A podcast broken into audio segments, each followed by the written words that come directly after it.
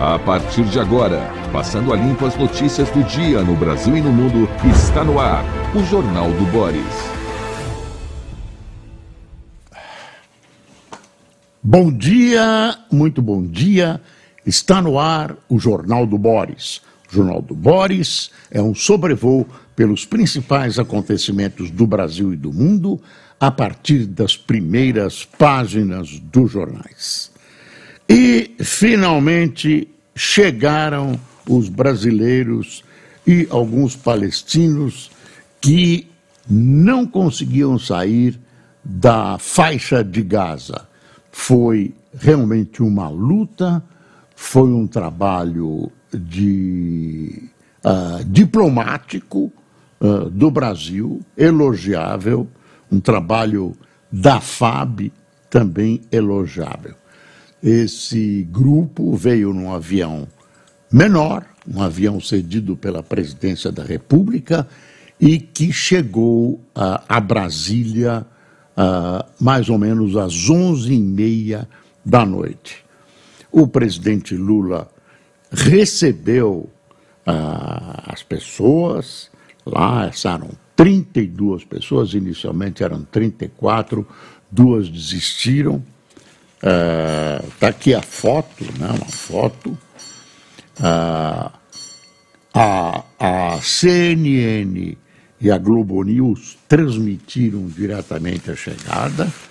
Lula cercou-se de vários membros do seu ministério, os três chefes das Forças Armadas, uh, uh, não poderia faltar a Janja, veio junto, Uh, enfim, foi uma recepção de gala, né?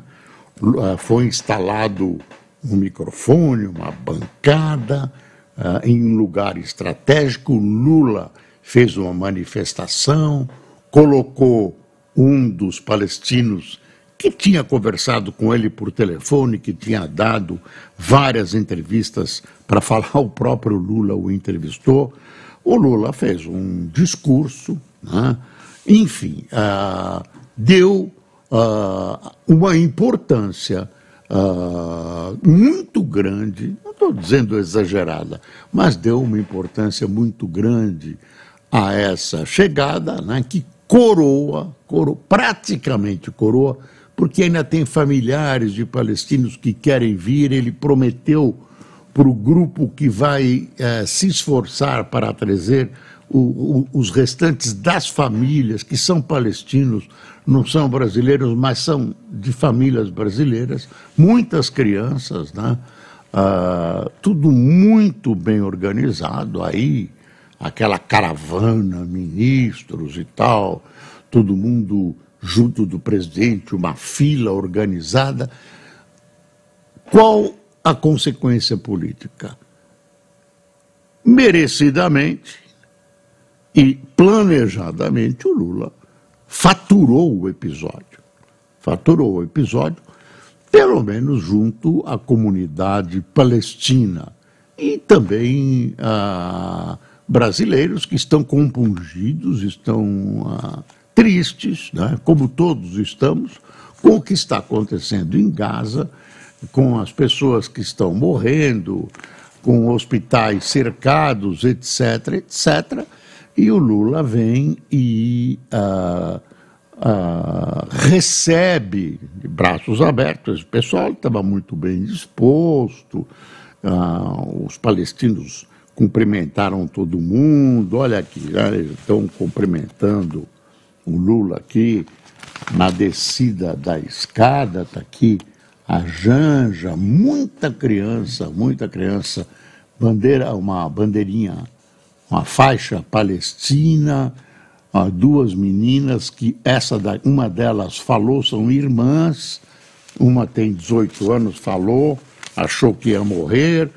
Ah, é, foi um episódio emocionante e o uso dessa emoção, tenha certeza, e a transmissão para todo o Brasil, que vai ser multiplicado pelos noticiários televisivos de hoje, rende, poderá render, na minha opinião, certamente renderá dividendos para o Lula. Se bem que nas manifestações dele, e ele fez duas manifestações uh, a esse respeito.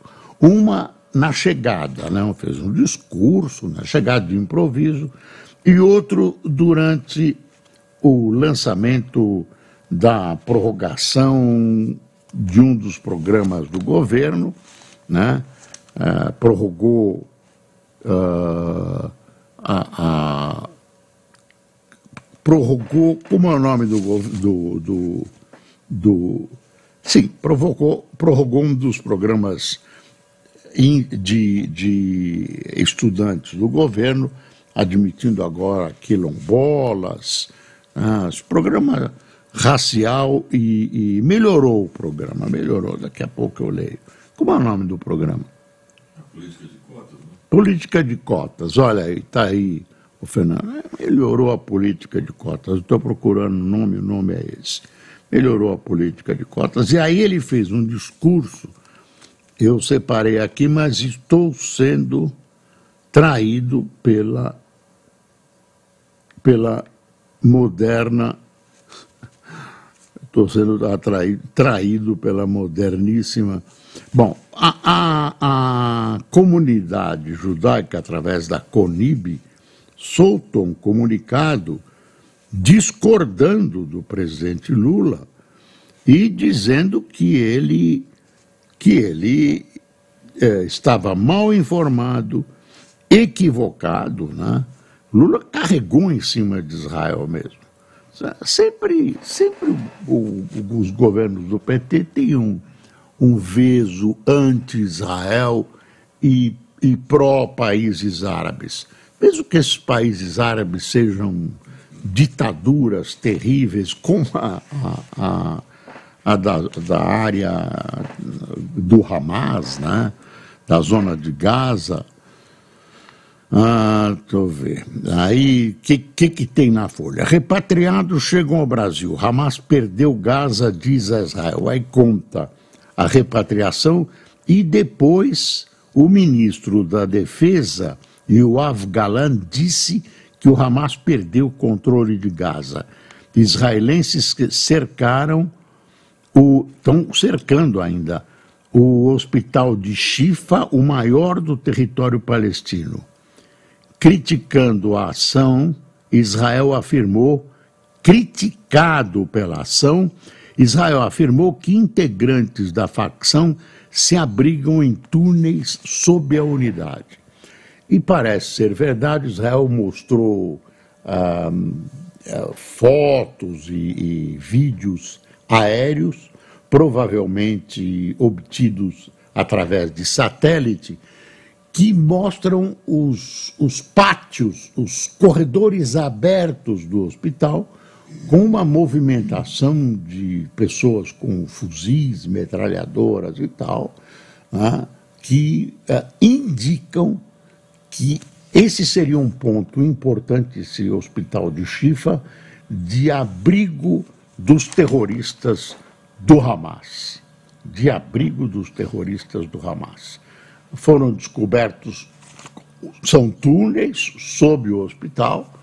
É uma tática que o Hamas mantém de usar escudos, escudos humanos, né, no sentido de que se o hospital e suas bases foram bombardeadas, ah, isso atingirá a seres humanos absolutamente inocentes que não têm nada a ver com a guerra e haverá uma repercussão internacional, como está havendo, negativa contra Israel. A, a, o início de tudo isso, com essa invasão bárbara, essa invasão criminosa do Hamas em Israel, uh, era favorável a Israel. Aos poucos, os acontecimentos vão mudando.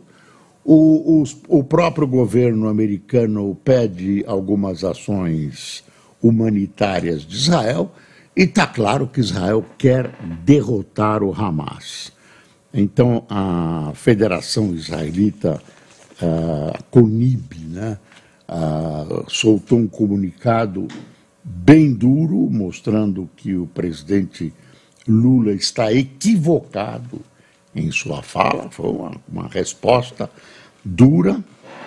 O presidente Lula, depois que os brasileiros saíram de lá, se sentiu mais à vontade para aumentar o volume de suas críticas a Israel, porque Israel fazia, faz parte de uma tal comissão quadripartite que estava escolhendo nome por nome aqueles que seriam liberados da faixa de Gaza através da porta de Rafah, através de Rafah.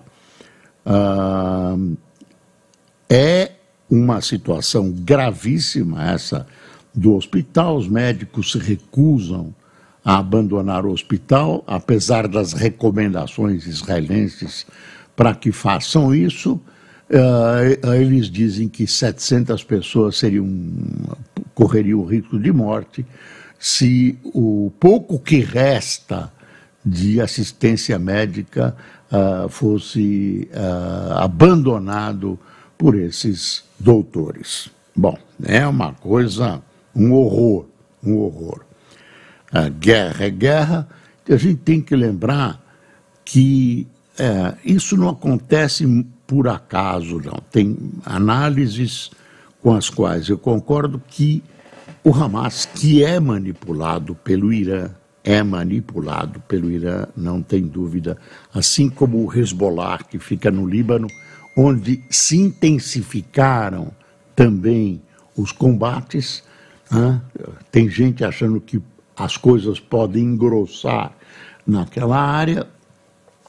Uh, agiu, o Hamas agiu uh, de acordo com os interesses do Irã, para melar o jogo da aproximação entre Israel e Arábia Saudita. A Arábia Saudita e Israel estavam prestes a reatar, a reatar não, a criar relações uh, institucionais, relações diplomáticas. O grande inimigo da Arábia Saudita é o Irã, que quer dominar uh, a, a, região. Uh, o, Irã se, o Irã e a Arábia Saudita se aproximaram, mas ainda ah, existe uma suspeita, e o Hamas sabia da reação israelense, claro, é óbvio que uma invasão desse a provocar uma reação violenta de Israel, e isso desmontou, pelo menos por hora, essa, esse acordo que vinha se realizando e que completa uma espécie de paz de paz e bom relacionamento entre árabes e judeus na região. Arábia Saudita, Egito já fez a paz, Jordânia tem já isso está se se acumulando na região, né? Es, esses acordos com Israel, né? até que até porque esses países precisam de investimento e não tem investimento se você não tiver paz. Ponto. E nós estamos nessa situação, com o Lula deitando falação agora, que os brasileiros já saíram de lá e que uh, o, o, temor de que Israel possa segurar os brasileiros, que foi uma das acusações não comprovadas, uh, pudesse prolongar a presença dos brasileiros naquele inferno da faixa de Gaza. Um, tem uma história que o Estadão coloca aqui, minha gente, é Brasil, né? Estou botando o pé aqui no Brasil. Ó, primeiro é o calor aqui em cima. Agora, ministram, ministros ligam PEC que limita poder do STF à ditadura Vargas. Quer ver o que, que eles vão votar hoje? O presidente do STF Roberto Barroso e o decano Gilmar Mendes criticaram a proposta de emenda à Constituição prevista para ser votada hoje pelo Senado, que tira o poder de ministros do STF, limita decisões monocráticas e pedidos de vista, e aí vem a bomba. Os, os ministros não gostaram dessas condições que eu coloquei, dessas novidades que eu coloquei agora, mas dá para discutir, né? Mas aí a última é autoriza parlamentares a caçar decisões da corte. se estabelece um regrário, a corte toma uma decisão, conforme o tipo de decisão, vem o Congresso e diz: niet, não, não há possibilidade disso e cancela a decisão do Supremo. Gente, isso é um absurdo em termos de democracia. Absurdo, uma loucura, uma loucura, né? Do, do, eu não entendo como uma casa democrática como o Senado possa sequer colocar isso em votação. Aí, aí o Barroso diz: o papel do Supremo da, nas democracias. Ah, ah, é o papel do Supremo nas democracias, é uma entrevista dele, é o seminário do Estradão. É, não, ele disse ser contrário à PEC, porque, segundo ele, as mudanças reforçariam a ideia de que erros do país passam pelo STF. Mendes associou a proposta à ditadura Vargas e disse que ela não tem boa origem. O decano adiantou que, se os senadores aprovarem a PEC, o plenário do STF deve derrubá-la.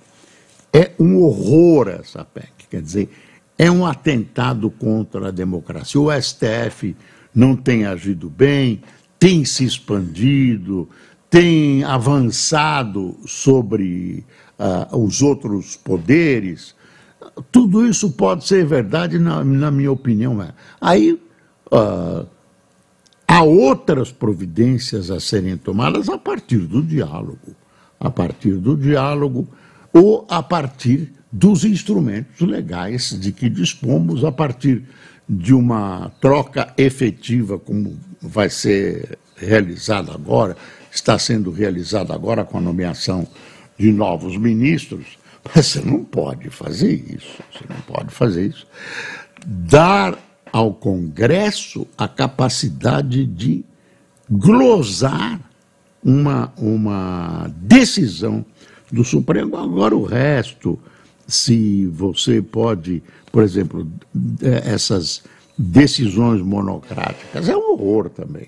Isso eu acho que o Congresso está certo, acabar com as decisões monocráticas. De repente vem um, um, um, um único magistrado e solta todo mundo, né? decide soltar todo mundo, decide prender, ou anula uma sentença importante. Enfim, vamos esperar que o juízo, juízo predomine na cabeça dos senhores parlamentares hoje. A secretária assume a culpa por visita da dama do tráfico ao Ministério da Justiça. Isso parece uma ópera bufa.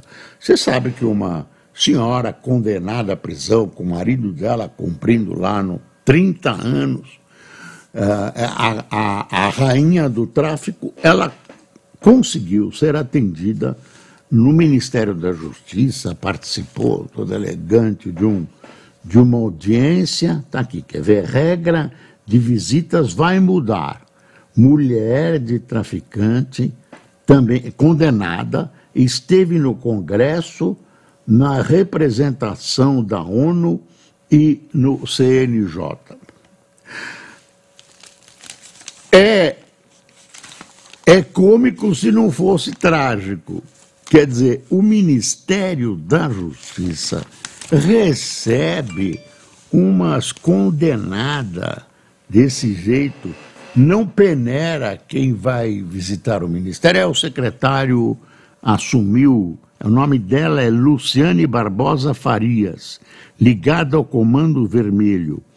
Uh, ela se apresentou como presidente da Associação Instituto Liberdade do Amazonas, uh, ONG criada por ela, voltada para o sistema prisional. Uh, aí um secretário assumiu, assumiu a, a culpa disso, ele diz que não peneirou. Por quê? Porque está todo mundo aproveitando a ocasião e partindo para cima do ministro. Partindo para cima do ministro, culpando o ministro por ter recebido uma senhora uh, condenada, condenada.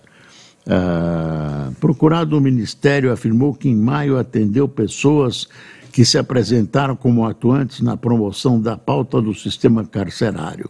Segundo a pasta, a reunião não consistiu na apresentação do trabalho da a reunião não consistiu, a reunião consistiu na apresentação do trabalho da Associação Nacional da Advocacia Criminal e Associação do Instituto Liberdade do Amazonas. Aí, gente, a situação do nosso querido ministro, que, aliás, os médicos acham que está muito gordo, ele diz que precisa se tratar e está muito gordo mesmo. Ele ah, foi, aliás, esteve ontem com o Lula lá no, na recepção, está aqui, ah, deixa eu ver, é, ele na recepção aos, aos as pessoas que chegaram da Palestina, mas a situação dele, que era candidato, candidato a, a ministro do Supremo, parece que se esvaziou com essa história. Dino se distancia ainda mais do STF após o caso da dama do tráfico. Lula adota o silêncio. Eu estou imaginando que o Dino realmente não foi ele que recebeu, foi um secretário dele que assumiu a culpa, um dos secretários lá que assumiu a culpa. Não, é, é, o, e aí a, a, a, o pessoal carrega para cima do Dino, que é um ministro importante, que tem uma posição uh, importante dentro do ministério, claro e que ele não ia receber a tal Luciane Barbosa, a dama do tráfico amazonense. Agora, é, né, arrombada a porta, vão tomar cuidado, vai ter que ser CPF para entrar no ministério tal, mas deu uma arranhada no ministro Dino, deu uma arranhada nele, talvez sirva de pretexto para ele não ser uh, mais guindado, bonito, guindado ao cargo de, de ministro do STF. Olha, nós estamos de ar-condicionado ligado aqui nos nossos estúdios, mas o calor está imenso. Eu sou afetado pelo calor, me sinto muito mal, você me perdoe, porque realmente o calor, eu, eu, eu na outra encarnação era urso polar. Foi como uma médium me disse uma vez. Aí um contrário leu a minha mão e me disse, olha, o senhor foi urso polar, então tome cuidado com o calor. Uh, aí. Uh, mas era um urso muito bonito, viu? Muito bonito. Bom, peraí, deixa eu ver uma coisa aqui que eu acho terrível. O governo Lula vive dizendo: ah, vamos alfabetizar a educação, a educação neste país. Olha a manchete da Folha. Governo Lula trava verba prevista para alfabetização. Orçamento destina 801 milhões para a área, mas BEC não repassa recursos para estados e municípios. Você sabe que investimento a alfabetização recebeu do governo Lula? Zero! Você ouviu certo, zero. A menos de dois meses do fim do ano, o Ministério da Educação não investiu nenhum centavo dos 801 milhões previstos no orçamento para o novo plano de alfabetização uma das bandeiras do governo Lula do PT para a educação básica. Que é isso? Que é isso? O MEC afirma que trabalha para viabilizar de forma mais séria possível o repasse dos recursos, como se isso fosse uma explicação decente. A expectativa era que a verba fosse usada em ações para a formação de professores, confecção de material e criação de cantinhos de leitura nas escolas. Babal, governo do PT, que diz uma coisa na campanha e não faz nada nesse caso. Nesse caso, pelo amor de Deus, nesse caso, pelo amor de Deus, fim da picada. É uma coisa, é uma coisa, né? Eu não vejo o, o, o presidente empenhado em acabar com as, essas verbas de deputados, senadores, nada, tudo isso. Ah, empréstimo, empréstimo lá para a Argentina. É, não cobra o empréstimo da Venezuela como tem que cobrar. Pega, pega a alfabetização, a alfabetização de crianças num país de analfabetos. As crianças terminam, terminam o, o fundamental, quarto, quinto ano do fundamental, que chamava no meu tempo primário, terminam sem saber ler e quando sabem ler, a maioria delas não sabe interpretar o texto, são analfabetos funcionais. E a verba para alfabetização é contingenciada, é cortada, não é usada pelo governo, nada, zero, zero. Isso é uma vergonha. Isso é uma vergonha.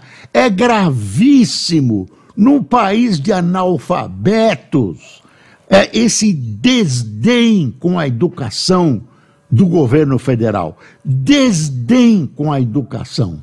Desdém. Jogou para um plano inferior.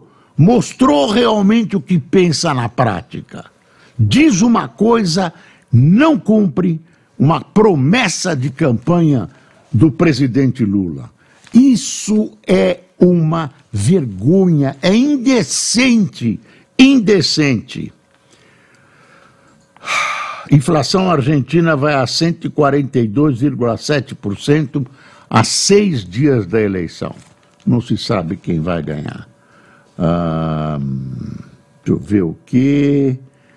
Ah, Pantanal tem mais de 2 mil, 2 mil focos de incêndio no mês. Em apenas 13 dias de novembro, o Pantanal registrou 387 focos de incêndio. Eu não acredito no que eu estou vendo. Ah, olha aí. Valor: eventos climáticos extremos seguidos impõem prejuízo bilionário ao agro.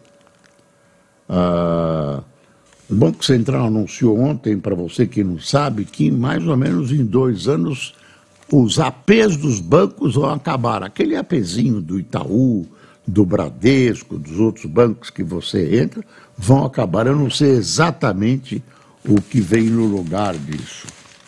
Ah, deixa eu ver aqui. Americanas, adia balanço novamente. Já disseram, já se sabe que houve uma bruta fraude nas americanas. Lá tem gente poderosa. Ninguém sabe quem foi, a CPI não chegou a conclusão nenhuma. Olha, eu me lembro de um programa de rádio ah, que eu ouvia quando era moleque na Rádio Tupi, e tinha uma cena assim. Ah, acontecia um guarda de trânsito pegava um sujeito. O senhor uh, excedeu o limite, que perigo que o senhor fez, o limite de velocidade, o senhor podia ter atropelado uma criança. Mas no meio da bronca surge o objeto misterioso. E aí, não estou fazendo ilação nenhuma de nada, é uma história que eu estou contando. Isso. E aí, o objeto misterioso que faz milagres em determinados países resolveu o problema. Eu me lembro disso. E o objeto misterioso não morreu. O programa de rádio acabou, mas o objeto misterioso continua vivo. Dizem que ele é verde. Às vezes é azul, mas é verde. E, e uh, estudo revela a área de riqueza submarina. Ontem eu vi um estudo uh, publicado por um dos jornais uh, de quanto né, a, a, a, perfuração pela Petrobras na foz do Amazonas pode prejudicar não só o Brasil, mas vários países. Chega lá, lá na, na, nas Bahamas, tem um, esses países têm sido consultados, né, pega a Guiana. Você imagina que o, o presidente, o, o, presidente da Venezuela está ah, montando um, um plebiscito para saber se deve ou não deve ah, reivindicar uma parte uh, da Guiana, da República da Guiana, até um rio chamado Ezequibo, que eles dizem que são deles, e agora que tem petróleo, descobriram petróleo lá, estão louquinhos. E tem uma coisa interessante aqui, para terminar, olha, China, olha a China, China reforça reservas argentinas e amplia sua influência sobre o país. A operação de swap cambial negociada em Pequim evitou o esgotamento das minguantes reservas e livrou a Argentina do calote às vésperas da eleição presidencial. Como diria o um amigo meu, o mundo no futuro será amarelo. Será verdade? Pelo jeito, olha, Vamos ver quem tomou cafezinho hoje. Será que eu não esqueci nada de mais grave, gente? Sempre eu acabo esquecendo algo de mais grave e as pessoas reclamam. Ah, deixa eu ver, deixa eu ver. Bom, quem foi? Prazo termina sexta-feira da LD. Eu não estou vendo coisa. Cinco fatos da CNN, a chegada dos repatriados Uh, o Exército Brasileiro vai comprar 36 veículos blindados de combate obuseiros, onda de calor em São Paulo, eleição na Argentina, tentativa de roubo. Uh, um policial militar aposentado reagiu a um roubo e matou dois criminosos na rodovia Fernão Dias, em Guarulhos. Aí daqui a pouco vem um pessoalzinho, aquele de sempre, dizendo: só tem que prender esses policiais, tem que investigar. Melhor. Bom, quem tomou cafezinho com a gente? Doutora Andréia e Fernando. Andréa. Andréa, doutora Andréa e Fernando. Vitória Dias, Flávia Mattioli. Sebastião Braz, Severino Barbosa, Marli Almeida, Heraldo Bastos, Nara Barros, Eliana Irani, Edgar dos Paltro, Graça Menezes, Tânia Ribas, Deuslene Leite, Gabriel Paz, uh, José Roberto de Socorro, Stanley Cabral de São Carlos, ambas cidades no estado de São Paulo, a Cláudia Rezende de Campo Belo, Minas Gerais, e Miroco Furakawa de Foz do Iguaçu. Pessoal, mundo está de cabeça para baixo. Uma boa, um bom fim com esse calor horrível em grande parte do país, um, um bom fim de dia para vocês. Aguentem, aguentem porque existem coisas piores. Bom dia.